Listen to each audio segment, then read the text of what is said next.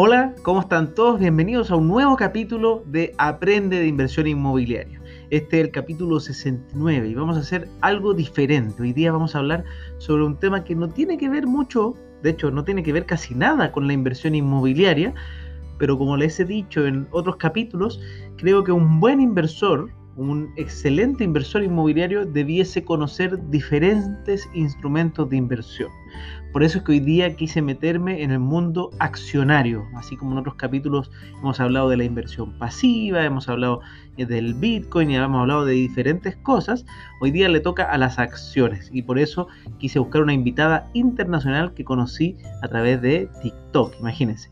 Bueno, si les gustan estos capítulos recuerden que me pueden ayudar un montón si publican en sus redes sociales, que me siguen, todas esas cositas sirven mucho. Estoy muy contento porque recién salió el ranking de Spotify y llegué a ser el puesto 36 en lo más escuchado en Chile. Así que estoy muy contento y muchas gracias por seguir escuchándome y aprendiendo de inversión inmobiliaria con Aprende de Inversión Inmobiliaria. Vamos por ese capítulo. En este capítulo es un capítulo internacional donde vamos a hablar algo un poquito distinto de la inversión inmobiliaria, sino que vamos a conocer otros instrumentos de inversión, otras mentalidades y con una invitada de lujo que conseguí en México. Se trata de Daniela Vela, que me encantaría que se parta presentando. ¿Cómo estamos, Daniela? Hola, Francisco. Pues primero que nada, hola a todos. Muchas gracias por la invitación. Pues me presento, mi nombre es Daniela Vela, yo efectivamente soy mexicana del norte, soy de Monterrey y este, pues muy contenta de estar aquí. En realidad, yo soy ingeniera en gestión de empresas por profesión, pero mi pasión por el tema financiero parte desde que yo tengo memoria. Desde que tengo memoria estoy leyendo esas, bueno, comencé con el libro El hombre más rico de Babilonia, que es como una novela a nivel financiera y tal, que te explica el manejo del dinero pero poco a poco me fui metiendo más administración personal y, y de verdad este es un tema que me apasiona y estoy segura que, que vamos a, pues a tener una gran conversación el día de hoy con ustedes. Muy bien, muy bien, me parece. Daniela, partamos desde la base, porque yo ahí, antes de comenzar el podcast, me comentaste que lo más importante pareciera ser, y lo voy a ir escuchando esto en toda persona que, que voy entrevistando, es el tema de la de la mentalidad y de la educación antes de entrar en la inversión. Cuéntame un poco sobre eso. Claro, Francisco, mira, te comento. Muchas personas se acercan conmigo y me dicen, Dani, ¿en qué invierto? Dani, ah, esa pregunta, esa pregunta es clásica. Eh. Uno empieza a hablar de esto y, ah, Francisco, ¿en qué invertir? Como que fuera sencillo esa, esa respuesta. Correcto, como si fuera a ir al súper y, te digo, tráeme un kilo de manzanas o algo así, ¿no? Y, y, en realidad no es así. O sea, el tema de las inversiones, estamos hablando que si tú me preguntas en qué invierto, yo siempre te voy a responder, invierte en tu educación. ¿Y por qué?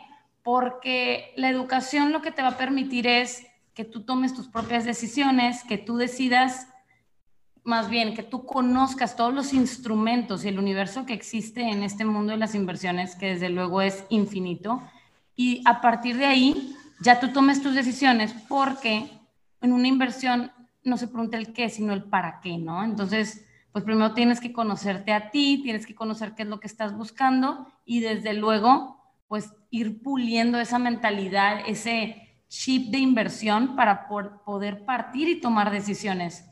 Y Francisco, mencionaste un tema muy importante referente al tema de mentalidad.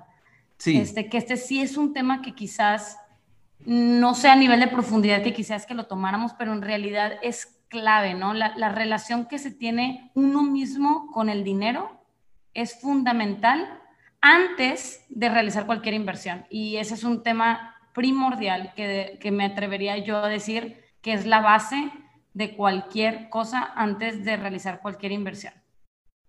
Entonces, antes de avanzar, si esta es la base, la base de la pirámide completa, si tú tendrías que decirle a una amiga de confianza, o, no sé si tienes hijos, yo creo que, o sí. No, no, no, no tengo hijos. Todavía no, pero supongamos que tienes tu primer hijo y, y tienes que enseñarle esta, esta base. ¿Cómo trabajar tu mentalidad?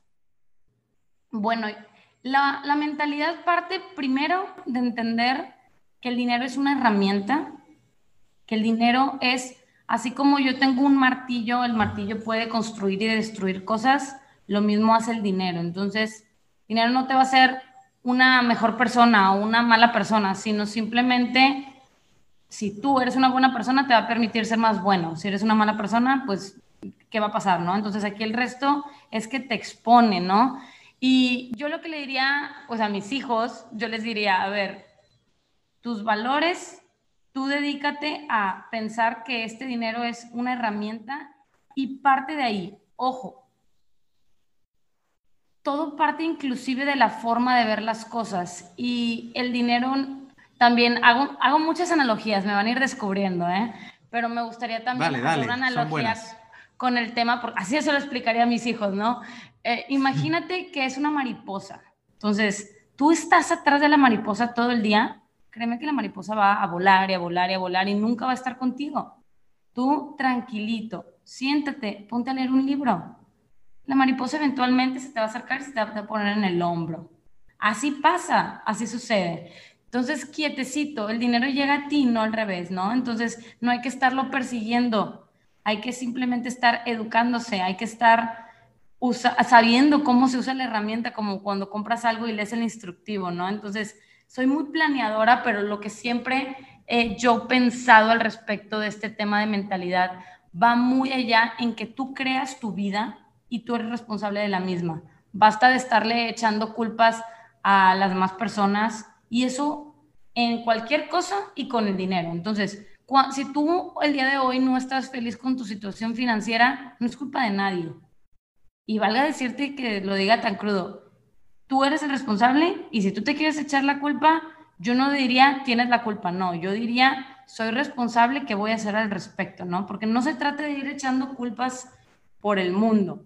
Y, y parte de ahí el saber que, veámoslo así, ya vimos que no lo estamos persiguiendo, ya vimos que es una herramienta, ya vimos que no nos estamos echando la culpa. Entonces, bueno, entonces, ¿cómo llega a mí? ¿Cómo le voy a hacer? ¿no? Entonces, parte de que en toda situación siempre va a haber algo bueno y algo malo. Si tú te estás centrando en lo malo, se va a volver un círculo de, que se está centrando en un círculo vicioso, ¿no?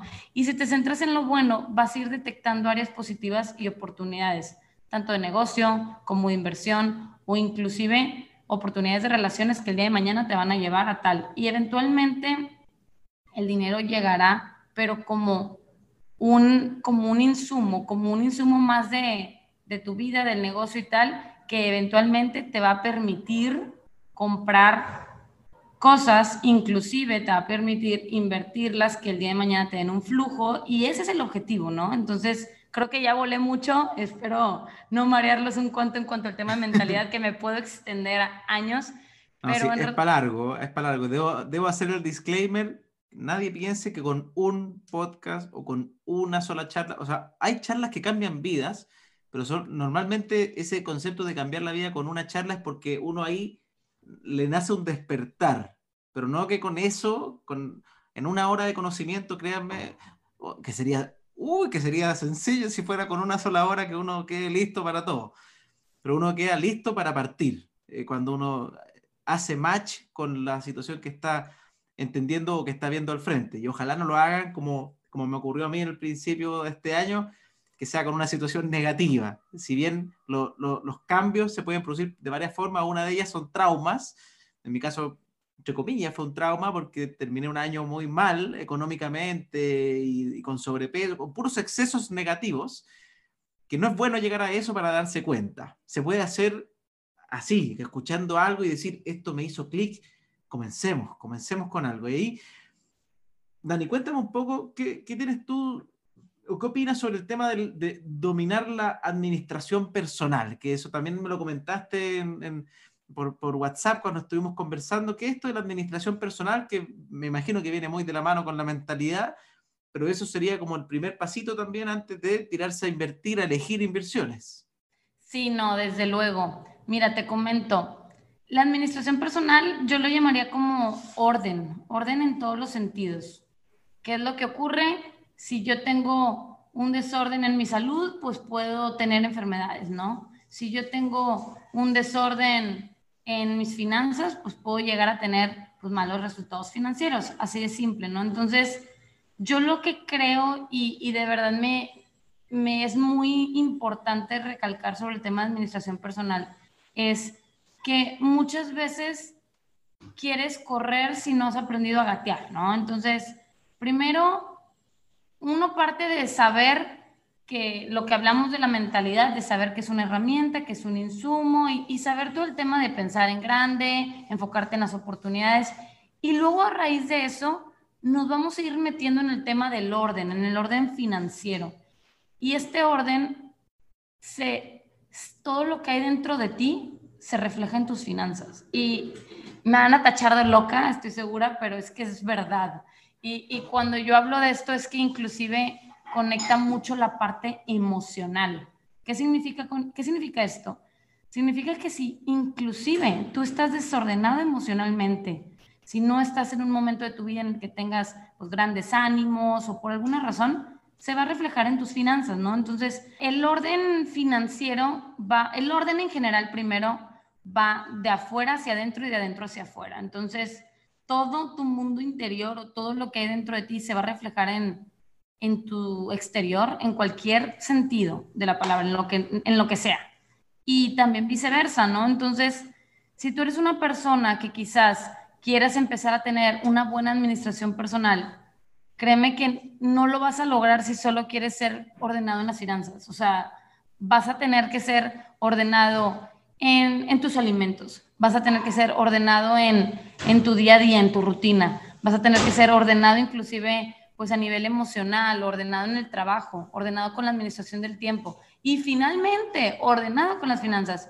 Y cuando hablo de este tema, pues me gusta siempre decir que no sé si se están dando cuenta que en realidad las finanzas no lo es todo, o sea, es un insumo más, como lo habíamos dicho antes.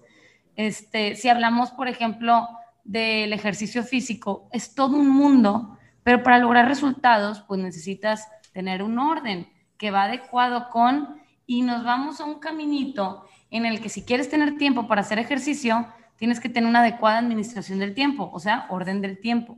Si quieres tener un buen orden del tiempo y y poder, pues, no sé, sacar el mejor provecho, tienes que tener desde luego una agenda y necesitas dinero para comprar una agenda, ¿no? Entonces, valga la redundancia, pero en realidad es que si tú quieres tener un orden financiero, debes tener orden en todo, en todo y cuando digo, y hablando de administración personal, aquí me gustaría recalcar que hablamos ya del tema de tener un presupuesto mensual, hablamos de tener, pues desde luego, un control de gastos, cuáles son los gastos exclusivos que son necesarios, cuáles no son necesarios, cuáles son fugas, hablar también inclusive sobre el tema de ingresos, buscar tener múltiples ingresos. Es un mundo el tema de la administración, pero sí me gustaría recalcar que tenemos que tener un orden en nuestra vida en todos los sentidos antes de invertir, antes de cualquier cosa me parece muy, muy interesante. Y ahora vamos a la pregunta: ¿en qué invertir? No, es broma, es broma. no, pero. En mi educación. ¿qué, instrumentos de inversión son tus favoritos, Daniela? ¿Y por qué?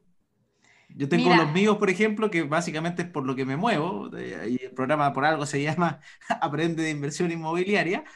Pero en tu caso, ¿cuáles has descubierto y sientes que son como los que tú dices, estos son los míos, los que más he aprendido? ¿Por qué te gustaron? ¿Qué te llamaron la atención? Yo en lo personal tengo un profundo amor por las acciones. Al mundo de bursátil, el tema de la bolsa es algo que, que descubrí, que me apasiona. ¿Y por qué? Porque me permite ser dueña de empresas, me permite, pues, desde luego, tener acceso a inversiones de alto rendimiento con un, a un nivel accesible, ¿no? Entonces, bueno, como te lo mencionaba anteriormente, yo soy ingeniera en gestión, de empresas, entonces, pues desde luego sé manejar todo el tema de análisis y procesos y desde luego sé leer un estado de resultados, entonces me, me encanta hacer el análisis, entonces desde luego el hacer análisis fundamental, todo eso es un mundo y, eso es precisamente lo que me gusta mucho. Eso te iba a preguntar, en las acciones yo tengo entendido, bueno, para quien no sabe, ¿qué es lo que es una acción en simple? Partamos de esa base.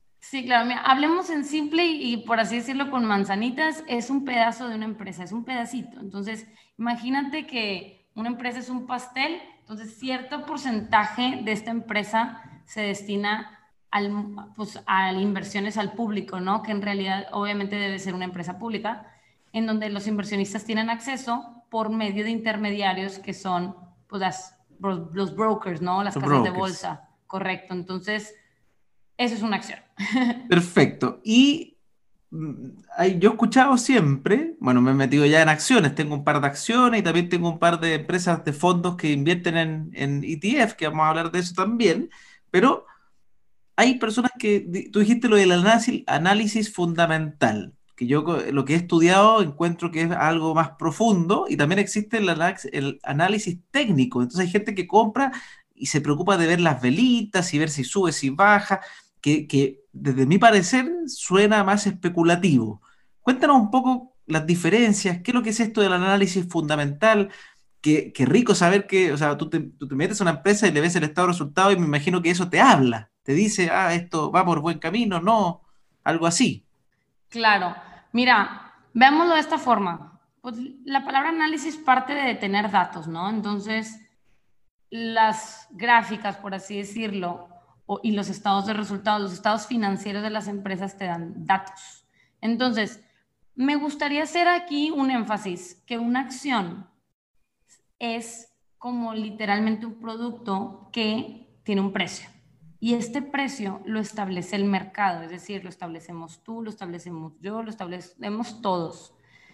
Ahora, es importante recalcar que el precio de una acción no verdaderamente refleja el valor de la empresa, sino lo que el mercado está dispuesto a pagar por él.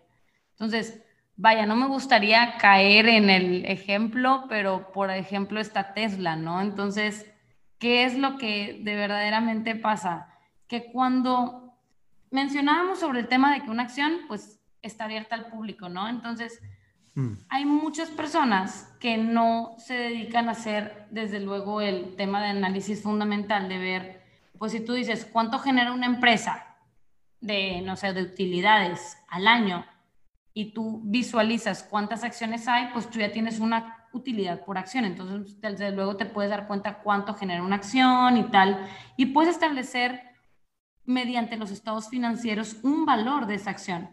Y luego tú observas el precio y hay acciones sobrevaluadas y hay acciones subvaluadas. ¿Qué significa esto? Que hay acciones que están sobre su valor en libros en realidad y hay empresas que en realidad al mercado, las, el mercado piensa que valen menos, pero en realidad generan más de lo que en verdad valen. No sé si me explique. Entonces, cuando hablamos de análisis, el análisis fundamental, estamos hablando de la parte interna, por así decirlo. Estamos hablando de la parte de los estados financieros y lo que me arrojan los números. Y la parte externa es lo que el mercado dice, por así llamarlo. Entonces, estamos hablando del análisis técnico, de la compra y venta tal cual su comportamiento en el mercado. Entonces, ¿para qué es importante una y para qué es importante otra? Seguro me vas a preguntar, me anticipo un poco. Este, el análisis fundamental es precisamente para largo plazo, 100%. Yo en la realidad es el que yo hago. O sea, yo es el que a mí me gusta hacer, yo soy súper analítica y si yo quiero invertir en una empresa, yo voy a invertir en buenas empresas. Estás pensando en tu, en tu, en Daniela del futuro. Correcto, y la Daniela, la Daniela del futuro se lo va a agradecer a la Daniela de hoy, ¿no? Porque en realidad, pues no puedo, no soy una persona que puede estar todo el día pegada a la pantalla, lo cual sí he hecho swing trading, que es ojo, otro tema que vamos a hablar, pero en realidad lo que vamos con este tema es que el análisis fundamental es a largo plazo. Entonces, cuando hablamos de análisis fundamental, estamos hablando del valor de la empresa como tal y que sabemos que si la empresa vale y genera, la acción va a valer y va a generar. Entonces, así de simple, así de sencillo. Y se terminó esta discusión respecto al análisis fundamental. Respecto al análisis técnico, estamos analizando el mercado. Esa la utilizan los traders. Y un trader es una persona que invierte a corto plazo. Entonces es una persona que puede invertir day trading, que es un día, literal, unas horas, de hoy en la mañana empezó a invertir y vendió todo hoy en la tarde. o swing trading, que es compro hoy y vende a partir de mañana o vende en un año y tal, ¿no? Que es un mundo inmenso, puedes comprar no solo acciones, también está el mercado de derivados y tal, que, que es otro mundo y otra conversación, no quiero marear a todo el mundo. Sí, ese, es para hacer otro, porque creo que son ambos muy profundos. Y correcto. Correcto, y el análisis técnico lo que te va a permitir es analizar el mercado, hacer gráficas y canales y sobre ese comportamiento del mercado, pues tú puedes especular porque, como decíamos, si tú estás viendo una gráfica en donde todos los traders están encimados en la pantalla, si todos venden, pues la acción, ¿qué va a pasar? Porque todos están vendiendo. No estás hablando que el impacto se hace por una persona, sino se hace por millones de transacciones diarias. Entonces, las personas ganan y pierden por el comportamiento del mercado como tal. No se meten en lo que de verdad genera la, la acción, sino se meten eh, en el comportamiento del mercado. en el fondo es como ganar de la especulación del mercado. Eso es lo que es como que algo así. Oye, tratemos de que si la gente compra y se vuelve loca comprando algo que quizás no vale tanto, pero, pero todos compran, yo me puedo beneficiar comprando antes Ahí uno tiene que entrar antes o salir antes, me imagino. Es esa es la gracia del, del trading, es hacerlo antes que el resto. Correcto, tiene que ser una acción volátil. Tienes que ver una acción que se esté moviendo mucho porque si no va a ser muy aburrida o no va a ser para traders. Pero desde luego que es eso. Si lo quieres simplificar de esa forma, es, pues desde luego existen patrones en las gráficas y tú puedes ir viendo, hay muchísimos indicadores que te van diciendo que hay aquí la acción probablemente vaya a subir. Aquí ya se está viendo una curvatura, va a bajar y tal. Perfecto. Entonces, pues está el soporte, resistencia, en donde ya vas viendo tú el comportamiento posible y vámonos. Y así es como se hace el trading. Pero yo en lo personal te digo, yo en lo personal hago inversiones a largo plazo, o sea, sí he hecho esas de, de opciones, pero pues desde luego es un porcentaje del portafolio, ¿verdad? Yo tengo a la Daniela del futuro, como tú lo dijiste, enfocada en la inversión a largo plazo. eso te iba a preguntar. Eso, eso te iba, más que preguntar, qué bueno que dijiste eso de un, porcentaje, porque en algún momento yo, eh, no me acuerdo en qué capítulo lo hablé, pero, pero hay una cosa súper interesante que es el tema de las cajitas, que la menciona Tony Robbins en uno de sus libros, donde uno, eh, y para todos los que están escuchando, recuerden que uno tiene que tener todo su presupuesto, todos sus ingresos de su vida, lo más, una forma de ordenarse, como dijo Daniel al principio, es que uno destine porcentajes de sus ingresos a distintas cajitas. Una cajita es para, para tu yo del futuro, en el fondo para tu jubilación, para terminar bien, para quien quiera quizás vivir de sus inversiones en el futuro, por ejemplo. Y hay cajitas también que se destinan, por ejemplo, a los sueños, porque obviamente la vida no está para solamente invertir y, acumular, sino que también es para vivirla. Entonces uno tiene una cajita para los sueños, para gastarlo, para, con objetivos claros. Otra cajita para el riesgo y quizás tremenda ganancia. Por ejemplo, incluso el casino está metido ahí. Todo lo que es ya medio, medio especulativo, que uno dice, mira, quiero apostar a ganar el doble, pero quizás lo pierdo todo. Que eso también puede ocurrir. Pero en ese no pienses en el tuyo del futuro, porque va a ser, va a ser complejo estar ahí con, el corazón en la mano, esperando que duplicar, pero quizás perder.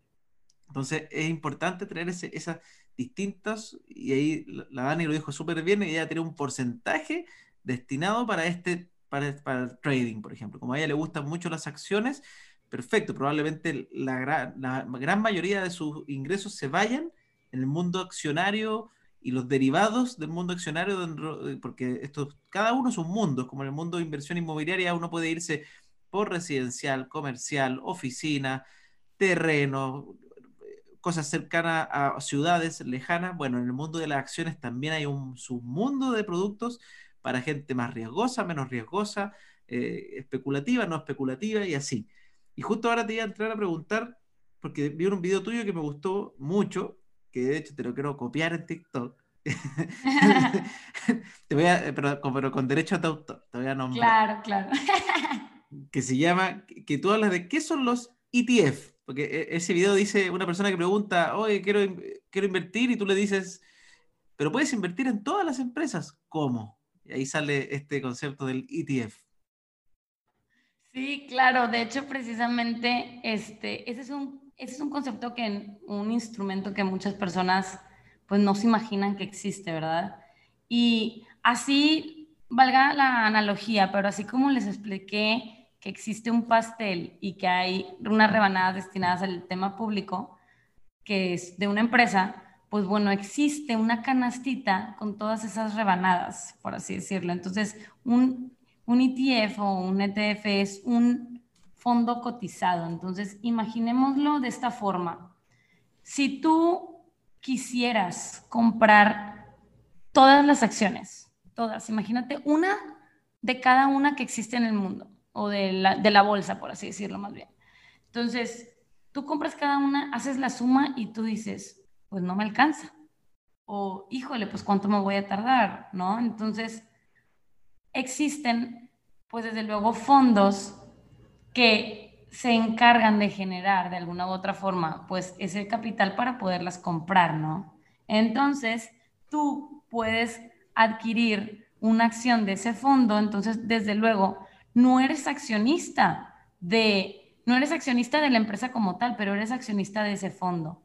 Entonces, tú puedes estar replicando algún índice. Por ejemplo, en vez de tú comprar las 500 mejores empresas de Estados Unidos, pues puedes comprar el ETF del del SPY que replica el Standard Poor's 500, ¿no? Entonces ahí ya tú, pues tú haces la cuenta y tú dices, oye, pues a mí no me alcanza a comprar 500 acciones, pero sí me alcanza a comprar el SPY, ¿no? Entonces, lo que hace este, este tema de los ETFs es que hace accesible el tema de las inversiones para, para el público y también disminuye el riesgo, porque desde luego que no es lo mismo pues como poner todos los huevos en una canasta que tú invertir en un fondo que, que tenga pues 500 empresas. correcto. Entonces, ah, si le va mal a una, pues una de 499, pues que, le hace cosquillas, ¿no?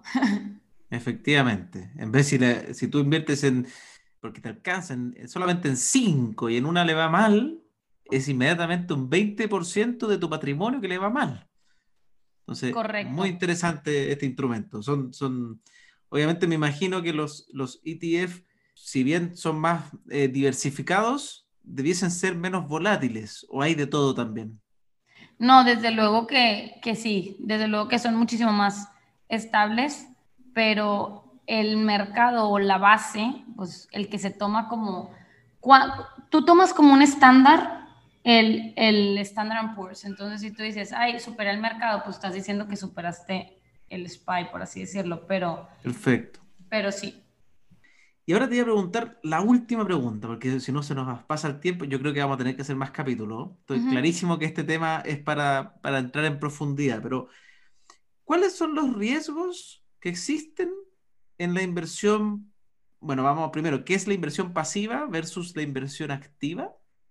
ahí sí sabes sobre ese tema, y después qué riesgos existen en cada uno de ellos y cómo atajarlos. Veámoslo de forma simple. La inversión pasiva es lo que mencionábamos, invertir en un ETF o invertir en un fondo cotizado, por así decirlo. Y la inversión activa es donde tú activamente tú eliges qué acciones escoger. ¿Sí me explico? O sea, tú haces stock picking, tú decides, voy a invertir en esta empresa, voy a invertir en esta.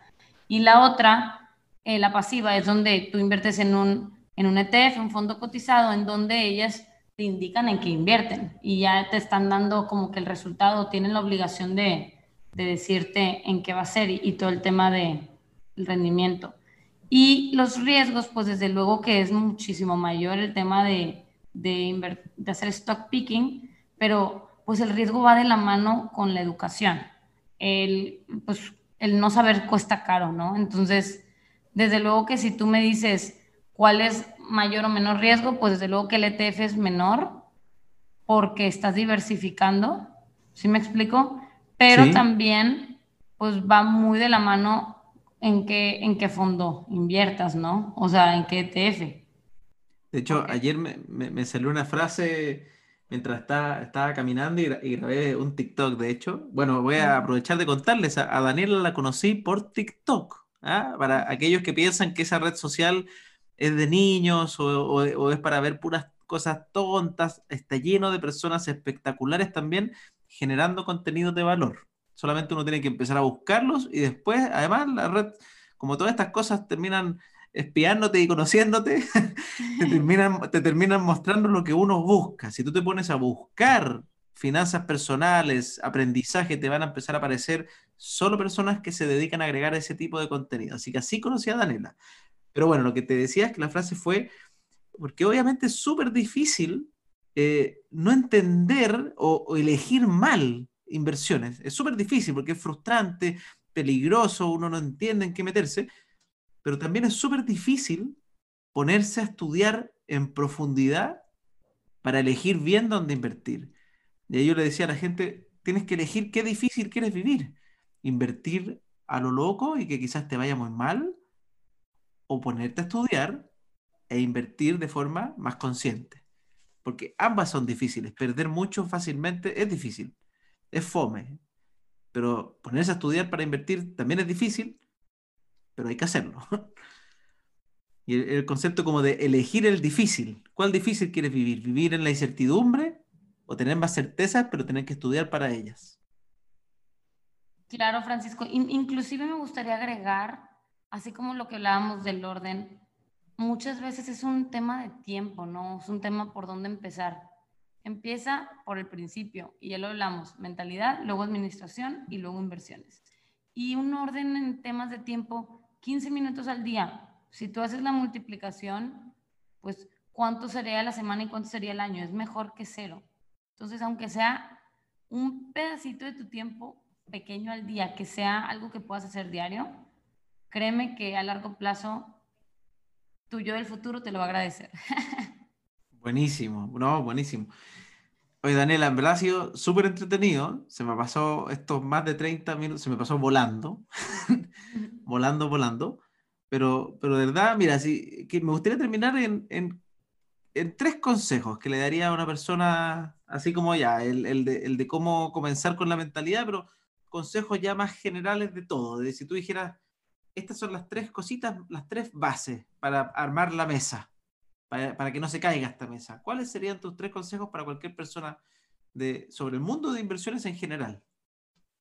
Bueno, desde luego, el orden en todos los sentidos, a nivel personal, a nivel emocional, inclusive a nivel financiero, busca tener un orden, siempre. Dos, el tema de, pues va muy de la mano con el tema social, de amistades. No estoy diciendo que dejes de tener amigos, pero estoy diciendo que elijas sabiamente a personas que sumen a tu vida y que en realidad tú también seas una de ellas, que tú seas una persona que sume a los demás. Y número tres, pues desde luego también es más allá y va con un tema espiritual y va muy de la mano con el agradecimiento. Todo parte de qué tengo hoy y, dar gracias por ello, porque a veces siempre todo nos, nos inundamos y decimos que vamos muy mal hay que agradecer porque el estar hoy, en primero, es ganancia y número dos, pues agradecer porque estoy segura que tenemos más bendiciones que lo que nos imaginamos. Buenísimo, lo encuentro buenísimo, Daniela. Oye, ha sido un gustazo pasar de TikTok a esto. De hecho, ya te tengo unas propuestas entretenidas para hacer videos como que nos mandemos videos de 5 segundos y hacer unos TikTok mixtos. Claro. Que se me ocurrieron durante el fin de semana. pero pero eh, pasar de eso a, que estés en uno de estos capítulos para mí es un honor, de verdad, muchas, muchas gracias por compartir tu conocimiento, también eso es importante.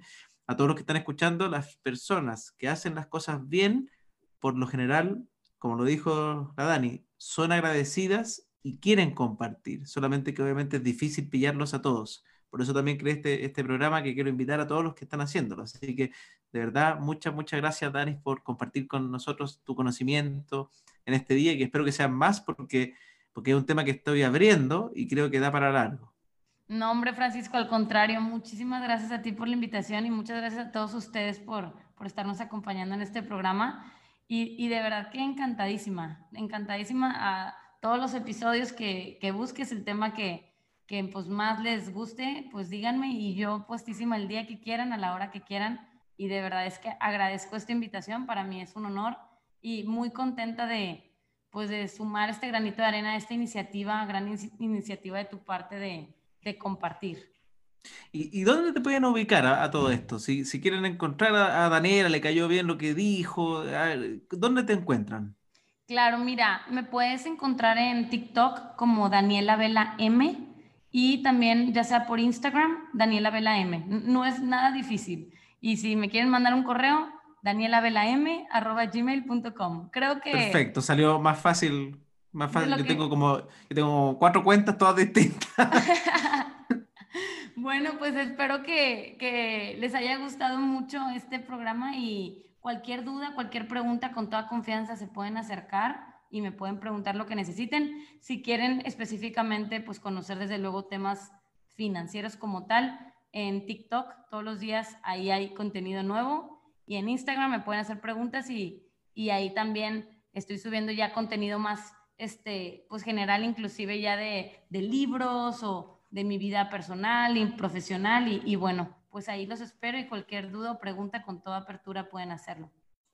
Perfecto, muchas gracias. Al contrario, muchas gracias.